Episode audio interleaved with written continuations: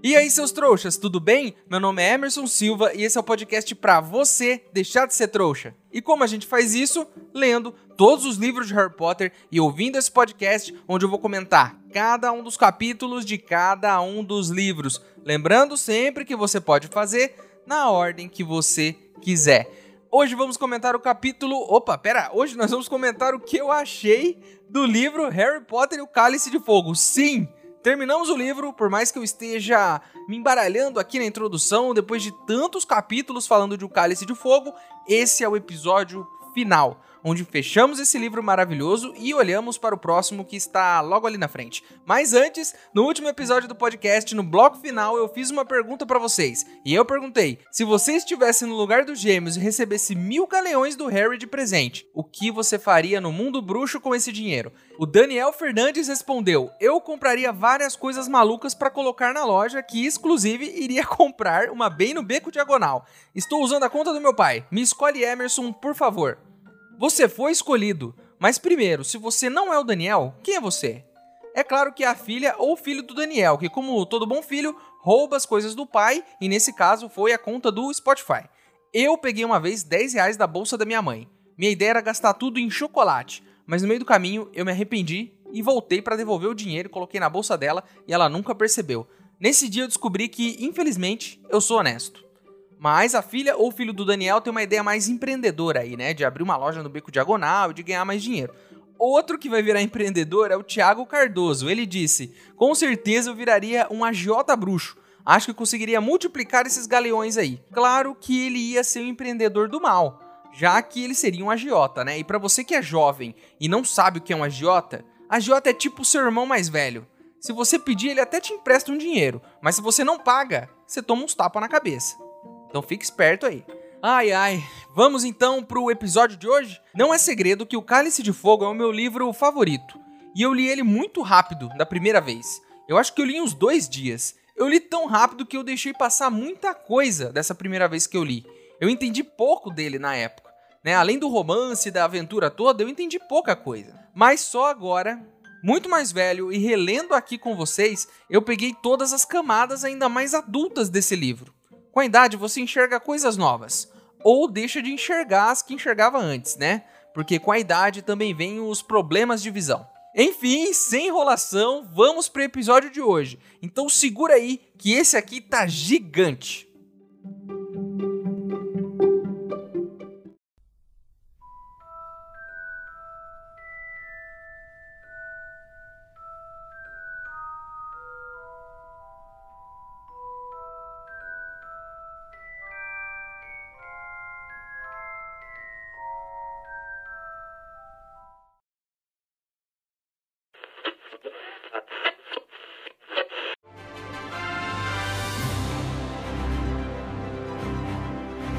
Sejam bem-vindos ao prêmio Trouxa de Ouro de Harry Potter e o Cálice de Fogo. Nesta noite tão especial, vamos premiar os principais destaques desse livro, com o nosso tradicional troféu, o Trouxinha de Ouro o prêmio especial entregue para nada mais, nada menos do que os maiores destaques desse livro. Os premiados foram escolhidos pela nossa audiência em uma enquete nas minhas redes sociais. Se você aqui quiser me seguir, os links estão aqui na descrição do episódio e por lá você vai participar de outras enquetes que eu vou fazer no futuro, porque essa aqui já foi. Mas antes de começar, vamos para o tradicional tapete vermelho, que é onde os indicados da noite desfilam toda a sua elegância Vamos para lá com a nossa repórter Matilda. Matilda, como está o tapete vermelho nessa noite tão especial?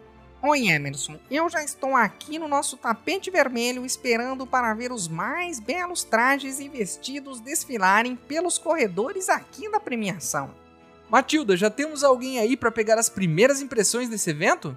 Oi, Emerson. Já temos sim. O primeiro a passar pelo nosso tapete é o Carlos. Diz pra gente, Carlos, o que você espera dessa premiação?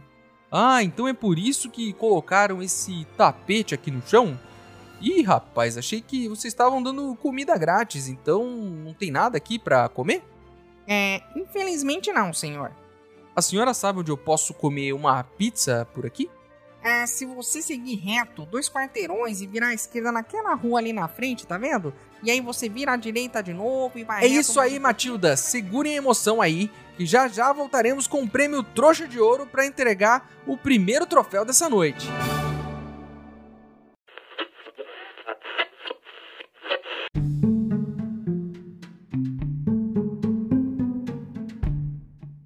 Harry Potter e o Cálice de Fogo foi o primeiro livro da saga publicado simultaneamente no Reino Unido e nos Estados Unidos, isso no ano 2000. E olha só que legal isso. O livro foi lançado estrategicamente um sábado, pois as crianças não teriam que escolher entre ir para a escola ou comprar um livro novo. Você aí jovem, acha que isso pode ser besteira. E talvez você não tenha noção de como as coisas eram nessa época. Mas sempre que um livro de Harry Potter era lançado, filas gigantescas se formavam e as crianças ficavam doidas para poder começar a ler logo. Eu não sei se antes de Harry Potter teve um fenômeno tão grande assim na literatura, mas eu posso afirmar que com certeza de lá pra cá nada no mundo dos livros fez tanto barulho como Harry Potter fez. De juntar fila, de ter uma quantidade de gente maluca por causa de um livro, crianças eu duvido que algo assim tenha acontecido de lá pra cá. O livro, na época, se tornou o mais vendido da história, com uma estimativa de 3 milhões de cópias vendidas em suas primeiras 48 horas. E desde então, ele já vendeu mais de 55 milhões de cópias. Dos quatro primeiros, esse foi o maior. E na época era inacreditável que as crianças tivessem não só adquirido gosto pelos livros, como também liam esses tijolos, né, inteiros, tranquilas. Inclusive eu achei o livro grande na época, quando eu peguei ele para ler. Mas é doido como quando você vai lendo é, e chega no final, parece que ele foi curto. É muito esquisita essa relação. A J.K. Rowling declarou que sabia desde o começo que esse seria o maior dos quatro primeiros livros. Ela também disse que precisava ter um bom preparo para a conclusão e apressar a trama, que era muito complexa, poderia confundir os leitores. A escritora também afirmou que tudo está em uma escala maior nesse livro, já que os horizontes de Harry se ampliaram, tanto literalmente quanto metaforicamente. Eu concordo, mas eu tenho minhas ressalvas aqui. O livro abre muita coisa durante os seus 37 capítulos, né? Ele cria muitos mistérios e toda a solução acaba sendo despejada no leitor nos últimos dois, três capítulos. Não me entendam mal, esse é o meu livro favorito, inclusive. Eu até acho que ele preparou bem o terreno. Mas eu acho que no final chega até a ser um pouco cansativo. Aquele climão de novela mexicana onde a gente fica fazendo uma revelação por linha. É revelação atrás de revelação, você fica cansado. Né? Eu acho que poderia ter sido preparado de uma forma mais é, espalhada pelo próprio livro, sabe? Revelações no decorrer do livro e deixar claro o mistério final pro final. Mas é, acaba que fica tudo no último capítulo espremido e é meio, meio corrido demais. É, confesso aqui que me cansou um pouco. Né, tudo junto de uma vez, e acho que poderia vir com um pouco mais de calma. A autora mudou de ideia algumas vezes sobre o título desse livro. O primeiro título que ela tinha imaginado era Harry Potter e o Torneio Maldito que é muito esquisito, né? Seria um péssimo título, porque nem é o nome do torneio que é. Imagine, se o nome não é Torneio Tribruxo, na capa é Torneio Maldito, seria isso? Então, chega lá Dumbledore no começo do ano e fala: esse ano teremos na escola o Torneio Maldito. Ninguém ia querer participar, né? Se bem que sempre tem um maluco que gosta dessas coisas aí. Depois ela mudou o nome para Harry Potter e o Torneio Tribruxo, que já é um pouco melhor porque é o nome do torneio. Mas aí então ela decidiu usar Harry Potter e o Cálice de Fogo, porque ficaria aquele mistério de Cálice do Destino, que na concepção da autora esse é o tema do livro. Eu confesso que não entendi muito bem isso aí de Cálice do Destino, mas eu fui pesquisar, porque aqui nesse podcast temos informação, e o que eu descobri foi: a palavra cálice em grego, para começar, é poterion, o que já é bem sugestivo, né? Além disso, na Bíblia hebraica, a palavra cálice simboliza o destino de uma pessoa. E o que mais é o cálice aqui, nesse livro, senão o objeto que traça o destino do Harry? Quando o nome dele sai do cálice, tudo muda. Um colega acaba perdendo a vida, o maior inimigo dele retorna e a vida do Harry nunca mais será a mesma depois desse cálice. Ele sela nesse momento o destino do menino Harry Injustamente, diga-se de passagem, mas a gente vai falar disso depois. Harry Potter e o Cálice de Fogo recebeu avaliações positivas. A crítica elogiou muito esse livro, mas também disse que o clímax surpreendente poderia ser um pesadelo para os leitores mais jovens. Uma referência, claro, à morte do Cedrico e todo o ritual realizado pelo Voldemort mais perto do final. Apesar de achar pesado também, eu entendo que é necessário. Essa saga deixa de ser literatura infantil nesse momento. Feche os olhos aqui comigo. Né? Vamos imaginar o seguinte: coloque sete livros em uma mesa, na sua mesa imaginária. Né? Você vai notar que existe uma evolução em todos os livros. Mas os três primeiros são sim um pouquinho mais infantis apesar de amadurecerem entre um e outro. E os três últimos são muito mais adultos. No meio, quem fica? Fica esse livro. É uma história de transição. É uma história que muda o teor dessa saga. É o livro do meio. É, ele muda a saga e, na minha opinião, a morte do Cedrico é o maior símbolo disso. A morte do Cedrico é a morte da inocência do Harry também. Simbolicamente falando, é um momento onde ele deixa para trás a criança e começa a sua jornada não mais como o menino Harry, e sim como o adulto Harry. O que eu sinto é que daqui para frente é quase como se a gente tivesse uma saga diferente. Claro que essa é só a humilde opinião desse apresentador aqui, desse humilde podcast.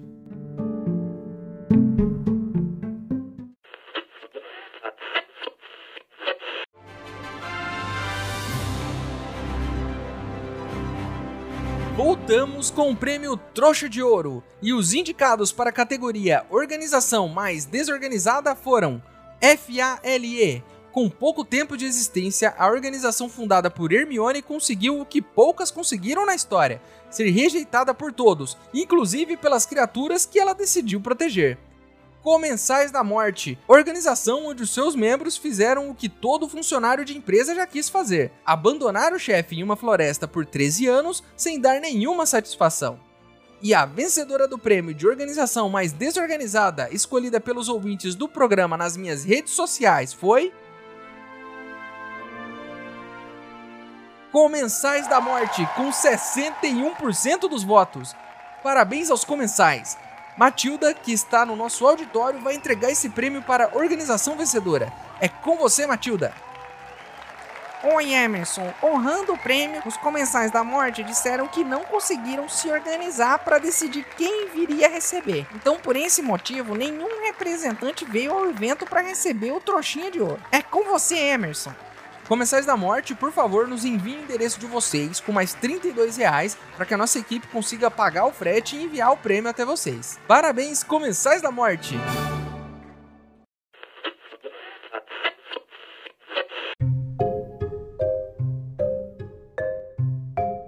E chegou a hora de abrir esse podcast para a opinião dos apoiadores. Eu falei diretamente com cada um deles e pedi para que me dissessem o que achavam desse livro, do que eles mais gostavam e do que não gostavam tanto assim. Inclusive, se você quiser participar e apoiar o programa, o link está aqui na descrição do episódio. Mas se você não puder ou não quiser, não tem problema. O mais importante é você continuar aqui com a gente, ouvindo cada um dos episódios para deixar de ser um trouxa, porque essa é a minha missão. Primeiro vamos para a opinião da Taz Milani. Ela me disse: Sou suspeita para falar desse livro, porque sempre foi o meu favorito da saga. Amo o quanto ele muda de tom e começa a ser ainda mais instigante, com personagens suspeitos e a trágica e inesperada morte do Cedrico, que não superei até hoje. Eu te confesso, Taz, que eu também não superei a morte dele até hoje. Foi uma das mais doloridas para mim em toda a saga. Não só por ele ser um cara gente boa, como o Cedrico é, mas por ter sido a primeira de um personagem muito próximo a gente a gente conhecia ele muito bem. Isso também bateu muito forte em mim. Foi muito gostoso acompanhar o seu podcast e rever toda essa trama, principalmente agora de um ponto de vista mais adulto. Acho cada vez mais o Dumbledore maluco e muitas vezes tenho vontade de entrar na história e dar uma sacudida na galera. Afinal, temos várias crianças em perigo desnecessariamente e, pelo visto, nenhum diretor de nenhuma das escolas estão preocupados com isso. Pois é, né? Eu achei que só o Dumbledore era maluco, mas parece que isso é um requisito para ser diretor da escola de magia. Olha o Karkaroff, pirata das ideias. E a Madame Maxime, outra doida. Então, para ser diretor de escola de magias, tem que ser meio doido. Me diverti muito com as suas histórias e amei o seu ponto de vista sobre os personagens crescendo e se desenvolvendo, principalmente seus comentários sobre Hermione. Acho ela incrível. Aliás, vou fazer um adendo aqui e mencionar que os seus personagens também são ótimos. Sempre me preocupo com Paulinho. Falando em Paulinho, pessoal, deixa eu ver uma coisa aqui mandaram alguém lá no labirinto para buscar o Paulinho? Não? Ah, ele dá um jeito de sair, né? Ele, ele dá um jeito. Já estou mega curiosa para continuar essa jornada com você e os outros trouxas que também deixam comentários maravilhosos que me identifico muito e dou ótimas risadas. Muito obrigado, Taz, pelo seu depoimento e a gente se vê sim no próximo capítulo, mas antes a gente tem que terminar esse aqui, né? Agora vamos para a opinião do Lauro Bittencourt sobre o quarto livro. Sobre o quarto livro, devo dizer que durante muito tempo foi o meu favorito. Ainda mais pois o li quando estudava francês e calhou de haver uma escola francesa, Bobaton. Inclusive foi o Lauro que me ensinou a falar Bobaton. Todavia, a admiração diminui muito quanto mais eu vi o filme, pois muita coisa foi posta de forma tosca, como por exemplo as escolas estrangeiras nos filmes, parecem escolas unicamente masculinas e femininas. Quem leu sabe que ambas aceitam todos os gêneros. Calma, Lauro, peraí.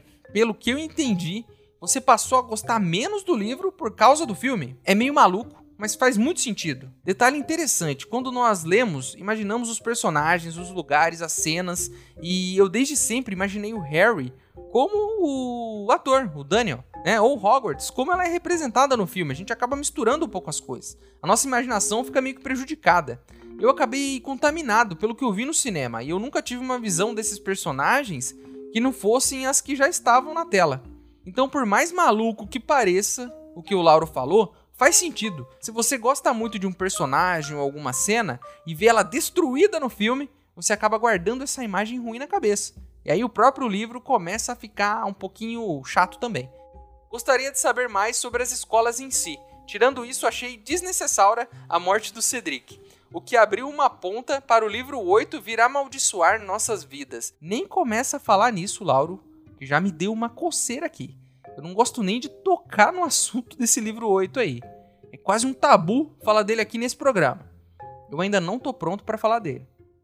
No geral, é um bom livro de transição entre a infância e a maturidade dos personagens principais. Mostra muita coisa, desmascara muita gente que víamos tendo desconfiança desde sempre.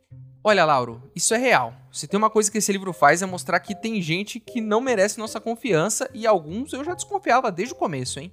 Resta saber o que vai ser do mundo bruxo agora, né? Com o pai do Draco de volta pro lado do Valdemar e o que esse cara pode fazer.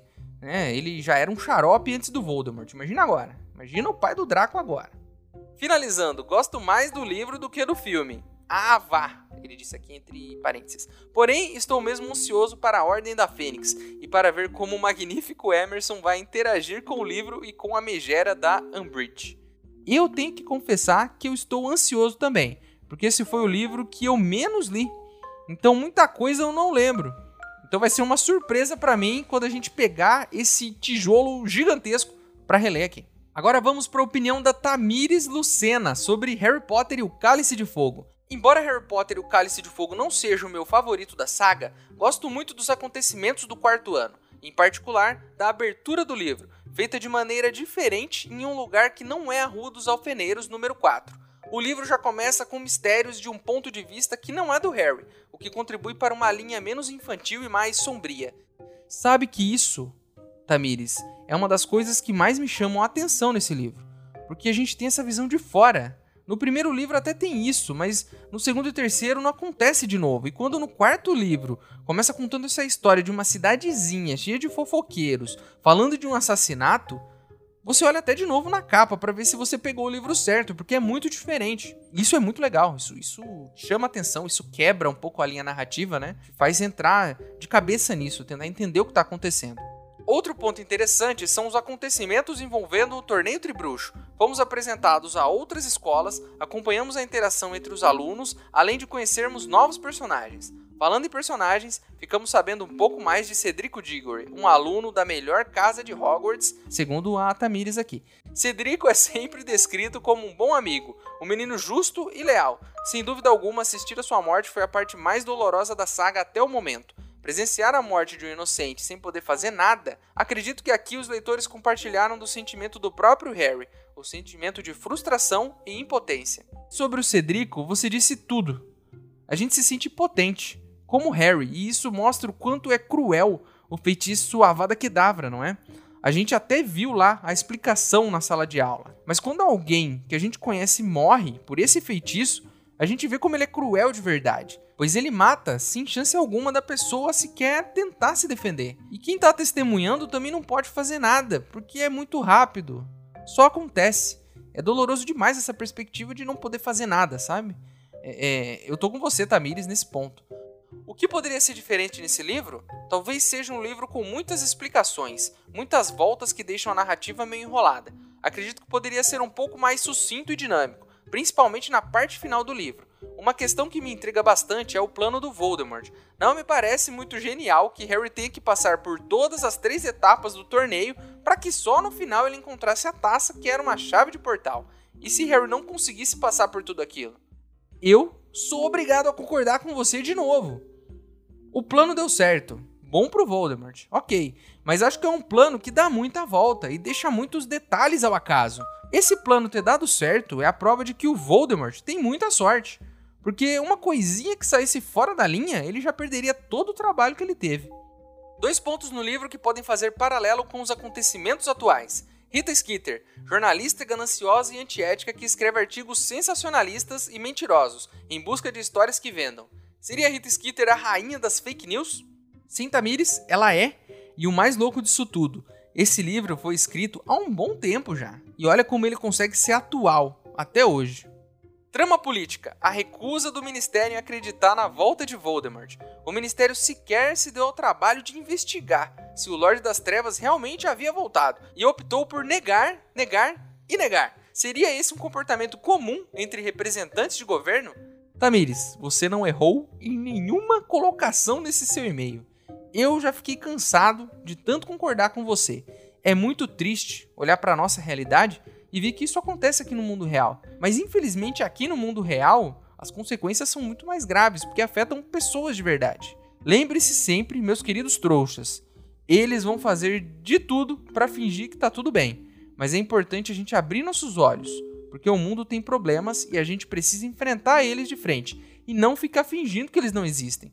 E é isso que muita gente aí faz para poder se manter onde está. Agora vamos ver a opinião da Bruna Maciel. Primeiramente, gostaria de parabenizar pelo seu trabalho e pela sua criatividade. Estou muito viciado em podcasts e andava procurando algum sobre HP, porque eu amo o mundinho bruxo. E achei o seu.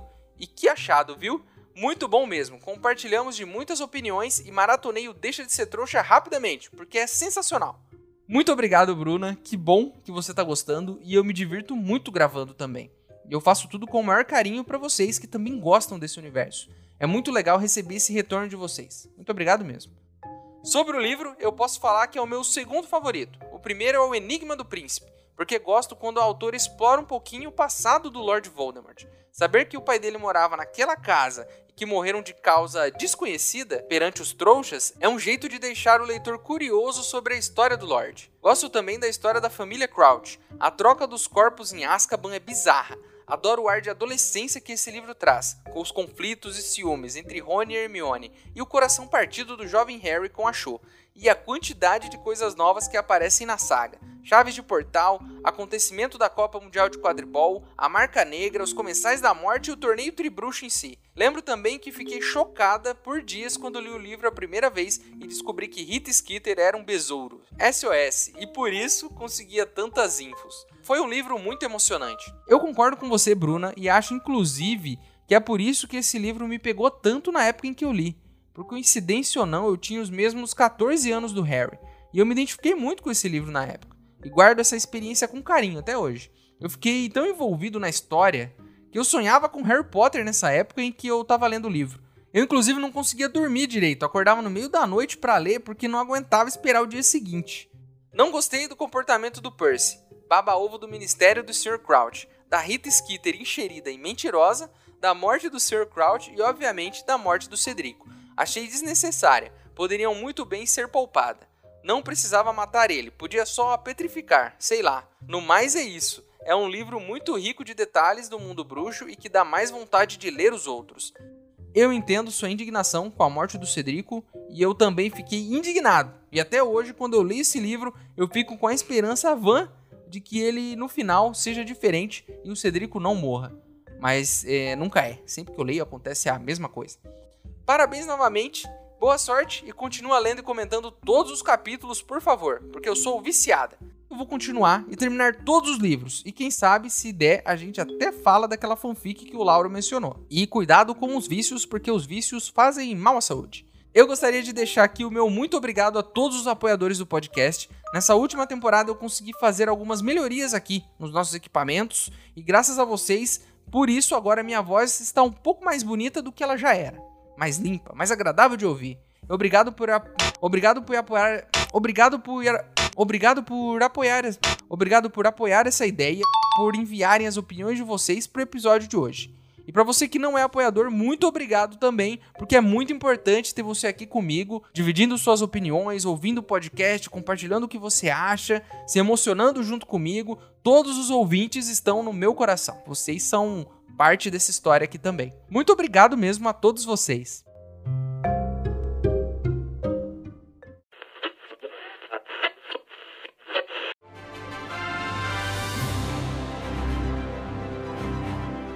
E voltamos com o nosso prêmio Trouxa de Ouro. E os indicados para a categoria Chegou com Estilo foram Bobaton, com seus cavalos bêbados de whisky, a escola chegou rasgando os céus de Hogwarts e com grande estilo para o torneio tribruxo. Durmstrang, navio que obviamente não teve nenhum reparo realizado nos últimos mil anos, mas ainda assim conseguiu chegar inteiro a Hogwarts em tempo para o torneio e a vencedora do prêmio chegou com estilo escolhido pelos ouvintes do programa nas minhas redes sociais foi. Bobaton, com 54% dos votos. Parabéns, Bobaton! Matilda está lá no auditório e vai entregar este prêmio para a escola vencedora agora mesmo. É com você, Matilda! Oi, Emerson. Acabamos de ser avisados que depois de beber muito uísque, os cavalos de Bobaton se perderam no caminho para nossa premiação. Infelizmente, eles não poderão comparecer essa noite para receber o prêmio. Por favor, pessoal de Bobaton, podem vir aqui no nosso escritório do programa para retirar o prêmio de vocês. É só chamar aqui na portaria pelo Sr. Alcides, o nosso zelador.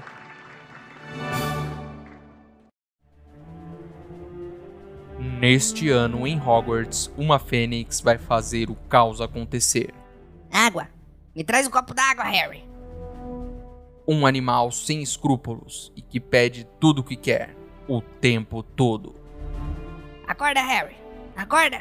Cadê minha comida? Minha comida, Harry! Neste ano, o mundo bruxo vai virar de pernas pro ar com os desejos deste animal. Harry! Harry! Me deixa sair!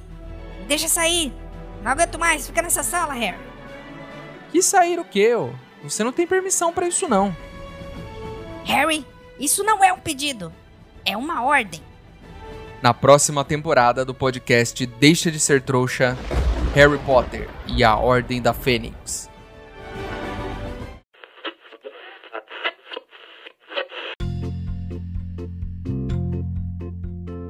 Como sempre eu digo aqui, e eu vou voltar a dizer, esse é o meu livro favorito. Apesar de não achar ele o melhor livro da saga, ele é o meu favorito por conta da época em que eu li.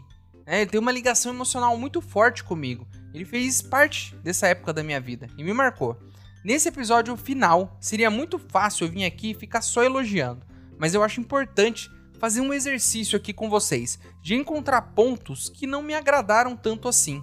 E é isso que eu vou fazer nesse bloco contar com muita dor no coração sobre algumas partes de que eu não achei assim tão legais. Então é disso que a gente vai falar aqui. Primeiro ponto que me deixa com a pulga atrás da orelha é esse lance todo de ato contratual mágico. Parece muito conveniente isso tudo. Como se alguém perguntasse: por que o Harry precisa participar do torneio? E a autora te respondesse: porque eu quero. Porque ele precisa participar para minha história seguir do jeito que eu quero que ela siga. Não é um furo no roteiro mas é muito mal explicado. Olha, é, tudo bem por mim alguém ter colocado o nome do Harry no cálice, por exemplo. Tudo bem mesmo. Isso aí eu não, não tem problema nenhum. Tudo bem também terem colocado com o nome de outra escola. É muito zoado o Cálice não saber que três escolas são as participantes. Mas tudo bem também, o Cálice não sabe, tudo ótimo. Não tem problema alguém ter colocado o nome e não tem problema ser outra escola. Mas aí quando chega na hora de explicar o porquê o Harry tem que participar do torneio, é só porque sim porque é um ato contratual mágico. Ah, mas o que acontece se ele quebrar esse ato contratual mágico? Não sei, não diz o que acontece. Acontece alguma coisa. Ele é obrigado a participar porque o nome dele saiu do cálice. E o pior disso tudo não é alguém pôr o nome dele ou escrever ele numa quarta escola. O problema é o fato de que ele é obrigado a participar porque tem um contrato aí. E tirando o fato mais absurdo de que o Cálice é incapaz de reconhecer que não foi o menino que se inscreveu por livre e espontânea vontade, que não foi ele que escreveu o próprio nome no papel, que ele não tinha essa intenção de participar. Olha como isso é problemático. Eu vou te dar um exemplo de como isso é problemático. Digamos que o efeito colateral de não cumprir um ato contratual mágico seja ficar careca. É uma suposição, tá, gente? Eu não sei o que acontece, o livro não explica, mas considere que quem não cumpra o contrato mágico fique careca. Vamos dar esse exemplo. Digamos que o Voldemort queira fazer o Dumbledore perder toda aquela cabeleira dele e ficar careca. Talvez o Voldemort ache que Dumbledore careca fique mais fraco, por exemplo. É só o Voldemort colocar o nome do Dumbledore em um contrato mágico qualquer, no seu próprio cálice de fogo, sei lá. Voldemort cria seu cálice de fogo e coloca o nome de Dumbledore e não avisa o Dumbledore sobre o que tem nesse contrato. O Dumbledore, sem ter conhecimento disso, obviamente não vai cumprir os termos do contrato mágico que o Voldemort escreveu ele. E aí, a cada dia que passa, ele vai ficando cada vez mais careca. Mais uma vez, essa é só uma suposição. Mas a questão não é essa. A questão é que qualquer bruxo que quiser ferrar com outro bruxo de longe, seja matando ou deixando ele careca, só precisa inscrever ele em um ato contratual mágico. Porque não importa quem escreveu o nome no contrato. Qualquer um pode escrever o nome de outra pessoa no contrato e obrigá-la a participar. A pessoa vai ser obrigada a cumprir e, se não cumprir, ela sofre as consequências. Não foi essa lógica que eles adotaram nesse livro? Aí você vai me dizer o seguinte: Emerson, eles não tinham certeza se o Harry tinha ou não escrito o próprio nome, por isso obrigaram ele a participar. Aí, né, meus amigos? Para que serve o Veritaserum, por exemplo? Se o problema era não ter certeza de que ele não tinha mesmo colocado o nome, talvez o Harry estivesse mentindo sobre não ter colocado o nome, dá um gole desse negócio pro Harry e pergunta: Foi você que pôs o nome? Ele ia falar que não, e pronto, tá resolvido. Se eles fizeram o Harry participar porque eles tinham dúvida se ele tinha mesmo ou não colocado e não acreditavam na palavra dele, fazia um tipo de teste, cara. Mas quando eles abrem mão de confirmar se foi mesmo o Harry que colocou o nome no cálice, o que a gente pode entender é que qualquer um pode pôr o seu nome e que se você não cumprir, você vai se ferrar. Não importa se ele colocou ou não, ele vai ter que cumprir. Eles nem se demoram nisso. O Dumbledore fala: ele vai ter que competir, pronto. Acabou a discussão. Eles nem tentam pensar em uma saída. Então fique esperto, você aí do outro lado que tá me ouvindo, se você for careca ou tiver perdendo o cabelo, talvez seja isso. Talvez alguém tenha colocado o seu nome em um contrato mágico e não te avisou. Segundo ponto que eu não gostei tanto assim. Pode ser que eu esteja me apegando demais em alguns detalhes, mas vocês não acham que a Flor ficou muito com cara de donzela em perigo? A Flor, podemos considerar aqui, é uma mulher forte e inteligente, porque o Cálice reconheceu ela como uma das campeãs, isso quer dizer alguma coisa. Mas tirando a primeira tarefa, o livro transforma ela em uma incapaz. Ela é a única que não salva o próprio refém no lago, precisa da compaixão do Harry para salvar a irmã e ela é a primeira a ser nocauteada na hora que entra no labirinto. E tirando as partes do torneio tribruxo, da competição, o livro coloca ela em uma posição de soberba, de nariz empinado. Talvez ela tenha sido colocada nessa posição de mais fraca por ser a única mulher do grupo. Isso é possível, porque a nossa sociedade era e ainda é machista. E o livro reflete o contexto social que foi escrito. Mas Emerson, esse livro foi escrito por uma mulher, como pode isso? Eu sei que foi escrito por uma mulher, mas por algum motivo ela colocou a sua única campeã do sexo feminino como a mais fraca dos competidores. Ela escreveu, tá lá. Por que motivo ela fez isso, eu não sei. Mas é meio estranho, não é? A Flor não precisava ser a mais incrível dos campeões, a mais forte e inteligente. Não é isso que eu tô falando. Mas não precisava ser a mais fraca também. Incapaz de terminar duas das três tarefas. Agora, tem outro olhar sobre isso que é o fato dela ser francesa também, né? Quando a gente fala de franceses, o estereótipo que vem na nossa cabeça é de talvez pessoas bonitas, mas pessoas de nariz empinado, arrogantes. Olha lá, hein? Eu, Emerson, não tô falando que francês é assim. Eu só tô dizendo que esse é um estereótipo muito popular por aí. Eu não conheço nenhum francês, então não posso falar se isso é verdade ou não, mas é claro que é isso que a gente vê na mídia, nos filmes e tudo mais. No livro, ela, como francesa, é representada como uma personagem arrogante, de nariz empinado. Ela tem nojo do Rony lá no começo, ela reclama da comida da escola, ela reclama da decoração de Hogwarts, diz que lá é frio demais, que isso, que aquilo. A personagem é desenhada assim no livro. E eu não achei isso muito legal, não. E não acho que ela precisava ser a heroína da história também. E nem a pessoa mais agradável de todas. Ela tem o direito de não gostar das coisas. Não, me entendam mal, mas eu acho meio chato que só nessa personagem a gente tenha todos esses atributos ao mesmo tempo. É quase como se o livro te dissesse que uma menina tão bonita como ela é incapaz de ter outras qualidades que não ser bonita. Que no resto ela é ruim em todos os aspectos. Até o meio do livro, que é quando o Harry salva a irmã dela, a única coisa que a gente sente pela personagem é um pouco de raiva. Se bem que talvez tenha sido até isso o objetivo da história, né? Ver ela como uma pessoa distante e soberba e depois perceber que ela não é assim de verdade. E aí tem um outro ponto aqui do livro, sobre o feitiço ácio. E eu me vejo aqui obrigado a falar sobre esse feitiço porque eu falei sobre ele o livro todo. Quando a autora coloca esse feitiço na história, ela introduz ele muito bem. Lá na família Weasley, com a mãe tirando os caramelos do bolso dos filhos. Depois, com as aulas de convocação, o Harry vai aprendendo cada vez mais. E aí depois ele treina, né? Treina com os amigos para poder melhorar para a primeira tarefa. Mas para mim, a falta de algumas regras mais claras deixa o uso do feitiço meio que em aberto. Isso me incomoda, porque sem regras, esse feitiço poderia ser usado em qualquer ocasião. Na primeira tarefa, por exemplo, o Harry pode convocar a vassoura, pode voar ao redor do dragão, ele pode quase morrer se ele quiser. Mas para o Harry seria muito mais prático se ele só convocasse o ovo, não seria? E aí você vai me dizer, Emerson, tinha um feitiço no ovo para impedir que ele fosse convocado. Ó, talvez tenha, mas ninguém falou isso no livro, eu não me lembro. E ele nem tentou, né? Podia ter tentado convocar o ovo primeiro. Emerson, o dragão, poderia ver o ovo saindo do ninho e pegar o ovo no ar antes que chegasse ao Harry. Até poderia, mas aí você tem alternativas. Você pode distrair o dragão, atira um feitiço numa pedra lá e quebra a pedra. O dragão vai olhar para a pedra e você atrai o ovo. Eu só acho que seria um pouco mais fácil do que voar ao redor dele numa vassoura, né, para tentar pegar esse ovo. Mas tudo bem, é a habilidade do Harry, ele sabe voar, é legal pro livro, dá emoção, é, é, é, tem ação, mas o feitiço poderia ter sido usado de uma outra forma. Vocês não acham? Posso até ter brincado no podcast sobre convocar o Rony, por exemplo, na segunda tarefa. Mas não tinha como. Primeiro porque a gente não sabe se dá para convocar seres vivos. Segundo que o Harry nem sabia quem era o refém dele, até ele entrar no lago. Então, sem essa informação ele não pode convocar, né? É, em terceiro, é arriscado. Se o Rony tivesse preso pelo braço, por exemplo, ele poderia convocar o Rony e ele chega lá, com o braço faltando. Causaria um acidente. Na segunda tarefa, faz todo sentido não usar o aço. Tudo bem. Agora, na terceira, ele poderia só convocar a taça. Não poderia?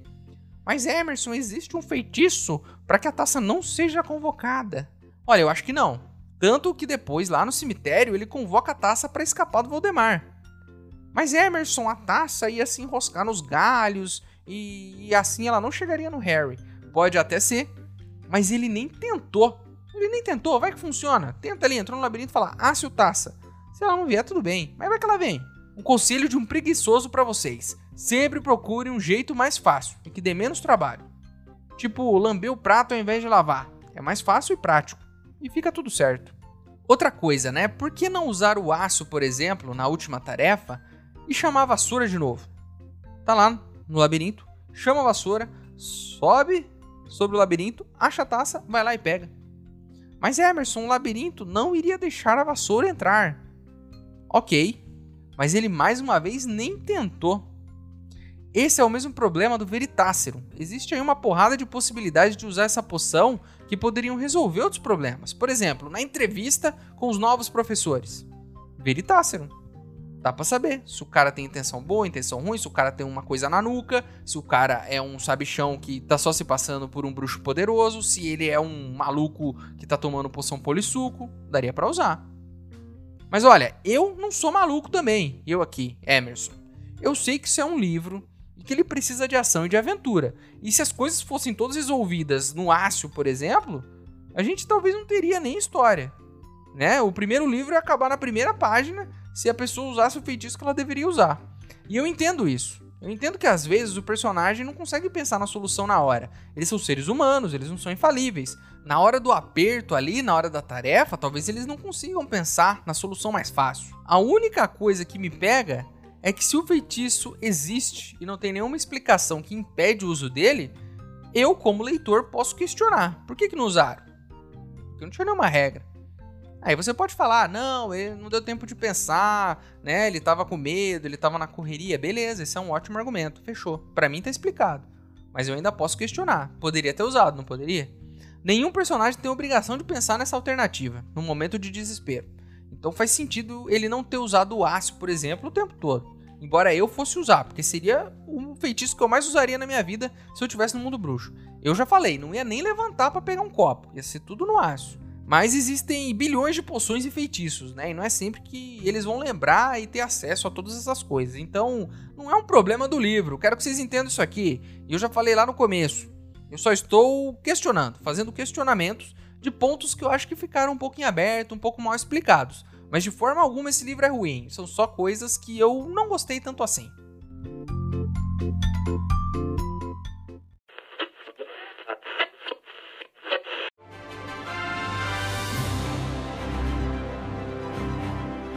Voltamos com o prêmio Trouxa de Ouro e os indicados para a categoria Perdeu a Chance no Amor foram Harry Potter, que demorou tanto para convidar a menina que queria pro baile que quase ficou sem par e teve que dançar com a professora McGonagall. Rony Weasley, que não sabe a diferença entre meninos e meninas e por isso deixou de convidar Hermione, sua colega de sala, para o baile de inverno. E o vencedor do prêmio Perdeu a Chance no Amor, escolhido pelos ouvintes do programa nas minhas redes sociais, foi. Rony, com 64% dos votos. Parabéns, Rony! Matilda, você aí no nosso auditório pode entregar esse prêmio para o nosso grande vencedor. É com você, Matilda. Oi, Emerson. Acabamos de encontrar nos bastidores uma coruja chamada Arrow, perdida e muito cansada. Junto à coruja havia uma carta do Sr. Rony Weasley nos avisando que ele não veio até a premiação essa noite, pois infelizmente não tem trajes de gala apropriados para o evento. Rony, deixamos o seu prêmio com a sua coruja e mesmo parecendo muito pesado para ela, acreditamos que em um mês ou dois ela consiga chegar até você. Pelo menos é o que a gente torce para que aconteça. Parabéns, Rony!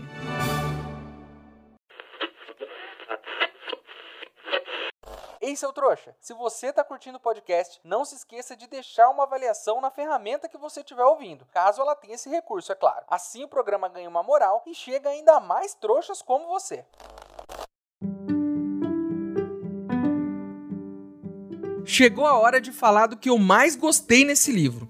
Então se segura aí que tem muita coisa para falar. Primeira coisa que eu mais gosto nesse livro é o começo, porque ele tem um começo muito diferente dos outros livros. Ele conta sobre uma cidadezinha do interior, que assim como todas as cidades do interior, é cheia de fofoqueiros que ficam se intrometendo na vida dos outros. E aí eles ficam tentando descobrir quem foi que matou a família Riddle. E é quase como se você visse o ponto de vista de todos os moradores da cidade, o que cada um acha que aconteceu. Isso é muito coisa de cidade do interior. Se você lê os livros um atrás do outro, você saca nesse início aí que os Riddle são a família do Voldemort. Mas na primeira vez que eu li, foi mais ou menos um ano de diferença do Prisioneiro de Azkaban que foi mais um ano de diferença também da Câmara Secreta.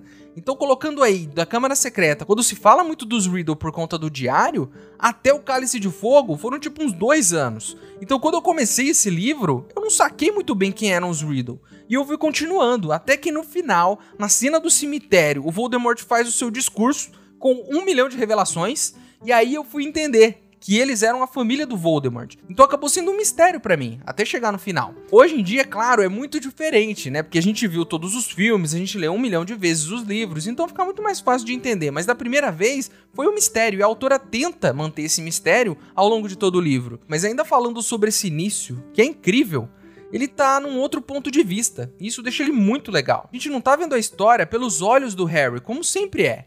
Quase como se você estivesse lendo outra coisa. Você se pergunta, isso aqui é Harry Potter mesmo? Será que não é o livro errado? E, e, o mais interessante é que a situação toda se amarra, né? Porque no final desse capítulo, a gente descobre que o Harry sonhou com aqueles acontecimentos que a gente estava vendo no final do capítulo 1. E aí, ali a gente já tem aquela noção, né? De que o Harry tem aquela conexão em 4G com o Voldemort. Outra coisa que eu gosto muito nesse livro é da volta do nosso querido Dobby. Sem dar as caras no último livro, nós temos o retorno triunfante do elfo doméstico. A gente conhece inclusive a amiga dele, a Wink, a, a, elfa alcoólatra, que entrou num, num, estágio ali de depressão. Inclusive, é mais um drama aí desse livro, né? Toda essa história da Wink é muito pesada. Por meio do Dobby, a gente também descobre as cozinhas e vê que ele trabalha por lá e que tem um monte de outros elfos que trabalham por lá. Um lugar que a gente ainda não tinha visitado até aqui. Além disso, nosso querido Dobby ajuda o menino Harry a passar por uma das tarefas, meio que retribuindo o Harry, ajudando ele. É mais um amigo que ele tem na escola. E que amigo, hein? Um cara que conhece todos os quartos, todos os lugares, vai lá trocar lençol de todo mundo, então ele ouve muita coisa. Eu sou fã do menino Dobby e sempre que ele aparece eu gosto. Além disso, ele e a Wink também abrem caminho para FALE. E por mais que a Fale não tenha dado em nada, no final das contas eu acho incrível como ela ajuda a construir a personalidade da Hermione. A Fale mostra como Hermione é uma menina justa, inteligente e que acima de tudo, mais do que ninguém ali, ela tem iniciativa. Ela vai à luta, ela tenta mudar as coisas. E a gente conhece até alguns personagens que têm esse tipo de atitude, né? O Harry, por exemplo, libertou o Dobby no segundo livro, né, fazendo aquele truquezinho da meia. O Dumbledore, ele quer dar um emprego pro Dobby com salário e férias. O Dobby nem consegue aceitar tantos benefícios assim no trabalho. Mas o Dumbledore, ele quer fazer diferente também. E Hermione é mais um desses personagens. Mas ela quer fazer numa escala muito maior. Ela foi além. Ela quer fazer uma mudança política na estrutura do mundo bruxo. Ela quer mudar as coisas.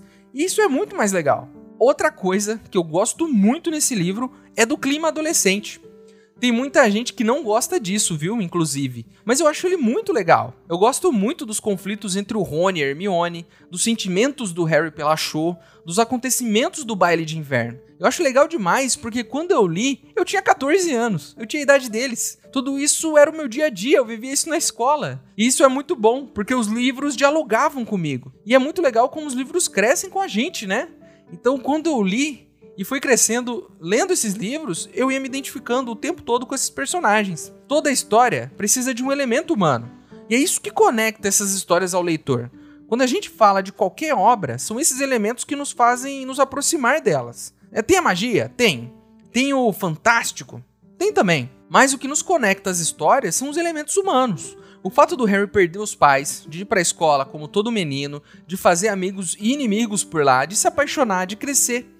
Esses elementos humanos são os que nos conectam à história. A magia, os lugares, o fantástico são que dão aquele tempero especial. Mas, essencialmente, toda a história que conecta e que nos prende, ela é humana. Isso vai continuar. No próximo livro ele vai ter 15 anos, um pouquinho mais maduro, mas ainda com muitas questões a serem resolvidas. E eu acho muito estranho quando as pessoas dizem que não gostam dessas partes. Porque faz sentido com a idade que o Harry tem. Não era para ele ser mais adulto, mais maduro. Ele tá nessa idade. É por isso que ele tem que passar.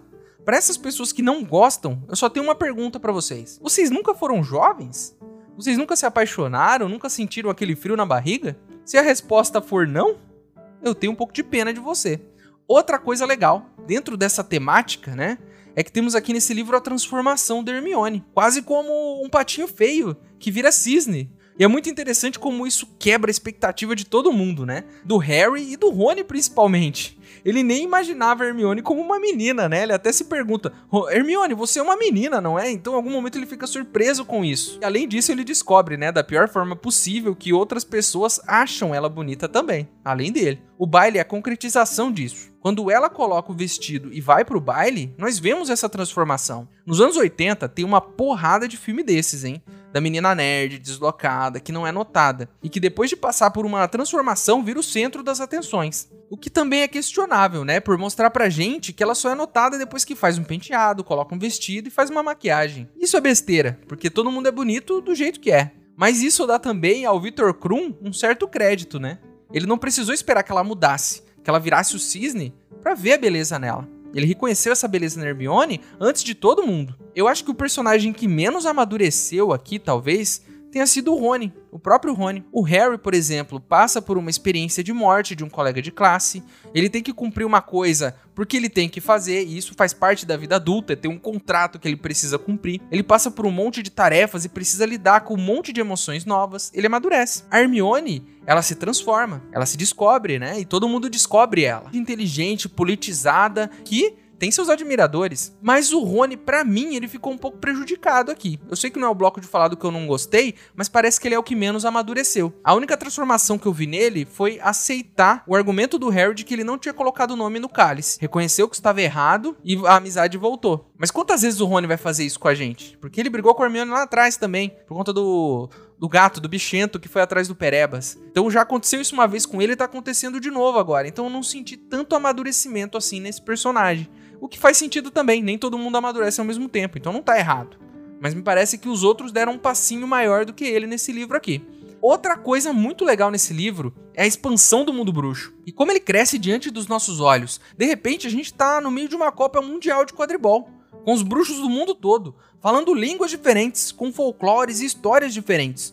Logo depois, a gente é apresentado a mais duas escolas, o que é incrível para quem lê, pois abre caminho para a imaginação. Imagina naquela época em que eu li esse livro, antes de todo esse material que existe hoje, né, expandido, que fala sobre escolas, sobre o mundo da magia, naquela época não tinha, só tinham quatro livros. Imagine nessa época a minha cabeça chegando à conclusão de que no mundo bruxo existem outras escolas e de como elas seriam, dos professores, dos ministérios da magia de cada país, de como seriam as coisas nesses lugares. Então, como seria a escola do Brasil, por exemplo? Esse livro é responsável por abrir essa porta para esse universo e para a gente imaginar como ele seria. É muito legal hoje ter muito material para consulta, né? Você poder consultar e ler, e tem muito universo expandido de Harry Potter. Mas era tão legal também discutir com os amigos e conversar e, e imaginar como seriam esses lugares. Essa internacionalização que o livro propõe nos aproxima do mundo bruxo, porque nos mostra que ele pode ser mais acessível, que pode ter mais a ver com a gente também, com a nossa cultura. E é claro que eu senti isso. E os leitores do mundo todo devem ter sentido isso também, parado para pensar nessas mesmas coisas. Porque todo mundo que leu e que viu que tinha uma escola na França, que tinha uma escola ali na Bulgária, seja onde for Durmstrang, imaginou: poxa, tem uma escola no meu país também. E isso deve ter conectado muitos leitores no mundo todo e aberto as portas para eles imaginarem também. Outra coisa que eu acho muito legal são os temas adultos desse livro e como eles são mais complexos dessa vez. Um exemplo disso é o drama da família Crouch, que dá um filme daqueles bem pesados. O pai só queria saber do reconhecimento profissional e almejava o cargo de ministro. Isso afetou a relação dele com o filho que foi pro lado do crime, das trevas. Depois, o mesmo pai condena o filho à prisão sem um julgamento justo, sem provas da inocência ou culpa do filho. Ele manda ele para a prisão. A mãe adoece por conta disso e convence o pai a ajudar o filho a sair da prisão, ficando no lugar dele e morrendo logo em seguida. O pai tranca o filho em casa e, por um momento de fraqueza, quando deixa ele sair, o filho desencadeia uma série de eventos que culmina no assassinato do próprio pai pelo filho e no retorno do maior criminoso aí de todos os tempos. Isso é um filme, cara. Isso é um filme de drama pesadíssimo. Daqueles que você assiste e fica mal por uns dois dias. Mas isso tudo tá num livro juvenil. É claro que tem todo o ambiente de magia, né? A mãe toma poção polissuco, né? Tem, tem toda a questão do pai poder usar a maldição impérios no filho. Mas, mais uma vez, eu ressalto: elementos humanos são os que nos conectam à história. E tem muitos elementos humanos nesse drama. E isso abre brecha para a gente se perguntar sobre algumas coisas. E se o filho tivesse um julgamento justo? E se o filho tivesse mais atenção do pai? Talvez essas coisas não tivessem acontecido. Essa história é uma das mais tristes e dramáticas até agora. E ela mostra pra gente como o mundo bruxo é complexo também. Outro grande drama é a morte do Cedrico. Um que pega a gente de surpresa da primeira vez que a gente lê o personagem ele é desenvolvido ao longo da história. E até aqui, em nenhum livro, a gente tinha visto isso acontecer. E no final, ele é assassinado de forma cruel. E por que isso está na parte em que eu gostei do livro? Porque isso traz peso para a história. Esse momento ele é muito importante, ele é muito complexo, ele abre uma perspectiva nova para essa história. Em primeiro lugar, a morte do Cedrico deixa automaticamente a história mais adulta. Na hora, ela fica adulta nesse momento. Porque o leitor sente isso na pele. Ele se conecta com esse personagem e ele morre. Mas Emerson, os pais do Harry já morreram no primeiro livro. Sim, mas nós não conhecíamos eles. A gente não tinha uma ligação com os pais dele. A gente sente pena pelo menino que não teve os pais, mas é muito mais a ligação com o Harry do que com os pais. Dessa vez foi com o próprio personagem que se foi, e a gente sente aquele vazio de nunca mais ver ele de novo, porque ele não vai voltar. A morte do Cedrico é impactante. Ela mostra que essa história mudou. E nos dá o tom da continuação, porque já dá para saber o que esperar no próximo livro. O que vai ser a Ordem da Fênix? Vai ser um livro onde o Harry vai ter que lidar com essa morte. Como é que ele vai lidar com isso? É isso que a gente vai ver daqui para frente. E olha como isso vai ser pesado e adulto. Daqui em diante, qualquer conflito que apareça pra gente pode significar a morte de um personagem que a gente gosta. A morte do Cedrico, ela abre essa fragilidade entre a gente e a história. A gente quer ler, a gente quer continuar vendo, mas a gente sente no fundo do coração de que qualquer um pode ir a qualquer momento. E isso deixa a história muito mais interessante, porque a gente sente medo pelos personagens. A gente não tem aquela sensação de que eles vão vencer tudo a qualquer momento. Não. É difícil, eles podem morrer no caminho, mas a gente vai torcer por eles. Dos pontos que eu mais gostei, com certeza, um dos melhores é o retorno do Voldemort. Primeiro, porque a gente conhece mais sobre o personagem. Ele mesmo nos conta a sua história. De onde ele veio, do pai que abandonou a mãe, que cresceu em um orfanato e que voltou para matar a própria família. Quase um drama da família Crouch também. O segundo ponto muito importante aqui é o tom de humanidade que o Voldemort ganha nesse livro. Antes ele era o Lorde das Trevas, aquele que não pode ser nomeado, o mal encarnado, o coisa ruim, o inimigo, o tinhoso, o mochila de criança, o sete pele, o pé de casco, o capiroto. Mas no final desse livro, a gente descobre que ele, apesar de ser mal, mais mal que o pica-pau, ele é um cara inseguro, ele é medroso, ele tem medo, ele é arrogante, ele é presunçoso. Ele reúne muitas características, mais uma vez, humanas. Ele não é um mal puro e incontestável. Ele é um cara cheio de problemas pessoais ali, cheio de questões mal resolvidas. Ele, por exemplo, se borra nas calças de medo do Dumbledore, tanto que ele fez um plano mirabolante, porque ele não queria que o Dumbledore descobrisse em momento nenhum. E esse plano maluco é por isso. Todo esse plano louco que eu vivo criticando é de medo do Dumbledore. Ele morre de medo dele. Segundo, o Chilique que lidar com os comensais da morte. Né? Quase num tom de ninguém me ama, ninguém veio me salvar, ninguém quis me ajudar e eu vou castigar vocês. Então isso é muito humano também. Ele se sentiu abandonado e agora ele quer se vingar dos caras. Outra coisa, como ele é arrogante, né? Ele se acha superior, e isso é próprio das pessoas preconceituosas, se acharem melhores do que as outras. Por exemplo, a mãe do Harry, que é mestiça, ele se refere a ela com superioridade, dizendo que ela não sabia o que fazia, que ela era uma bruxa mediana e que ela fez sem querer aquela proteção no Harry. Ele é muito inseguro, então ele precisa justificar o fato dele ter perdido para a mãe do Harry, dizendo que ela não sabia o que estava fazendo. Até agora a gente não tem certeza se ela sabia ou não, mas ele tem certeza de que ela não sabia o que fazia. Por quê? Porque não tem como uma mestiça ser melhor do que ele, ter mais poderes do que ele. Como isso faz sentido para a história? Faz sentido demais. Só alguém assim, com tanta insegurança, tão arrogante, pode fazer o que ele faz ele tem essa necessidade de se provar, né? De se mostrar que ele é mais forte, mais poderoso. Eu vou duelar com o Harry, dar a varinha para ele, eu vou mostrar que eu sou mais forte. Ele poderia só ter matado o Harry ali, o Harry tava preso na frente dele. Mas não, ele quer se provar para os outros, ele quer mostrar que ele é mais forte. Ele é inseguro, ele precisa dessa prova. Ele é poderoso e ao mesmo tempo muito frágil emocionalmente. Isso, na minha opinião, é incrível. Mostra os motivos dele ser quem ele é, por exemplo. Mostra o quanto ele tem essa personalidade quase louca né? E de como pessoas assim como ele são perigosas. Pessoas arrogantes inseguras são perigosas quando elas estão no poder. Você sabe disso. Como o próprio Dumbledore já disse, o amor, o amor fez muita falta na vida desse cara. E ele, por ser incapaz de amar, ele não tem empatia, por exemplo. Né? Ele se acha melhor, ele é arrogante. E isso vai ser é, um dos motivos dele se tornar mais poderoso, mas os motivos dele ser derrotado. Meus amigos, o amor é a chave para tudo. Amar a si mesmo, saber quem você é de verdade, ser amado por outras pessoas e amar outras pessoas também. Tudo isso fez falta na vida do Voldemort. E agora a gente tá vendo o resultado. Sem amor, ele é incapaz de enxergar o mundo como ele pode ser. Né? Ele vê um mundo totalmente diferente. Ele é incapaz de entender porque o Harry tá vivo. E ele é incapaz de perceber que ele já perdeu essa guerra há muito tempo.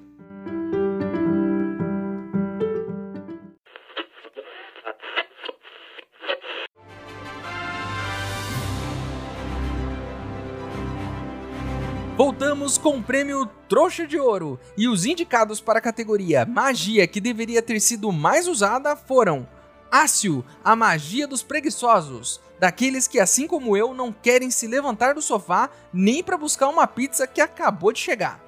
E o Veritaserum, a poção que graças a uma lei que acaba de ser votada está proibida de ser usada entre todos os políticos do mundo, sendo bruxo ou trouxa. E o vencedor do prêmio Magia que deveria ter sido mais usada, escolhido pelos ouvintes do programa nas minhas redes sociais, foi. Ácio, com 62% dos votos. Parabéns, Ácio, Matilda! Agora chegou a hora de entregar o prêmio para o nosso grande vencedor. É com você, Matilda!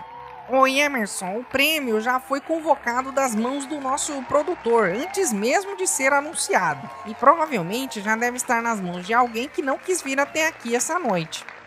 Então, parabéns, né? Pelo menos assim não temos nenhum custo para envio do prêmio. Inclusive, fica aqui a dica: se você ganhou algum prêmio nessa noite, vamos deixar todos eles aqui na janela do estúdio. É só convocar o seu que fica tudo certo.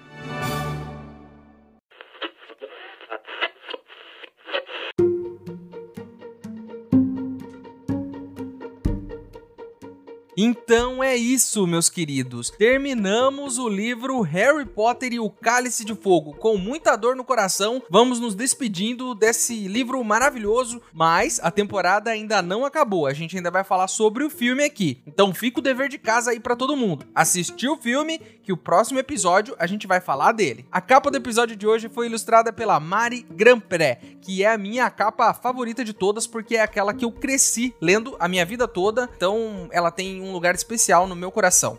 E chegou a hora onde eu, o maior trouxa de todos, pergunto para vocês, os outros trouxas, do que você mais gosta em Harry Potter e o Cálice de Fogo. E se você tiver algo para acrescentar, alguma coisa para dizer ou para reclamar, o nosso e-mail é e-maildostrouxas@gmail.com. Ele tá aqui na descrição do episódio. Manda o seu e-mail para mim, que se eu gostar, eu vou ler ele aqui. Agora você pode virar um apoiador do podcast. O link tá aqui na descrição. Mas se você não puder ou não quiser, não tem problema. O mais importante é você continuar aqui com a gente, ouvindo cada um dos episódios para deixar de ser um trouxa. Para quem quiser me seguir nas redes sociais e ver o que eu ando fazendo por lá, participar das nossas enquetes e receber sempre que um episódio novo for postado uma atualização, os meus usuários estão aqui na descrição do episódio também.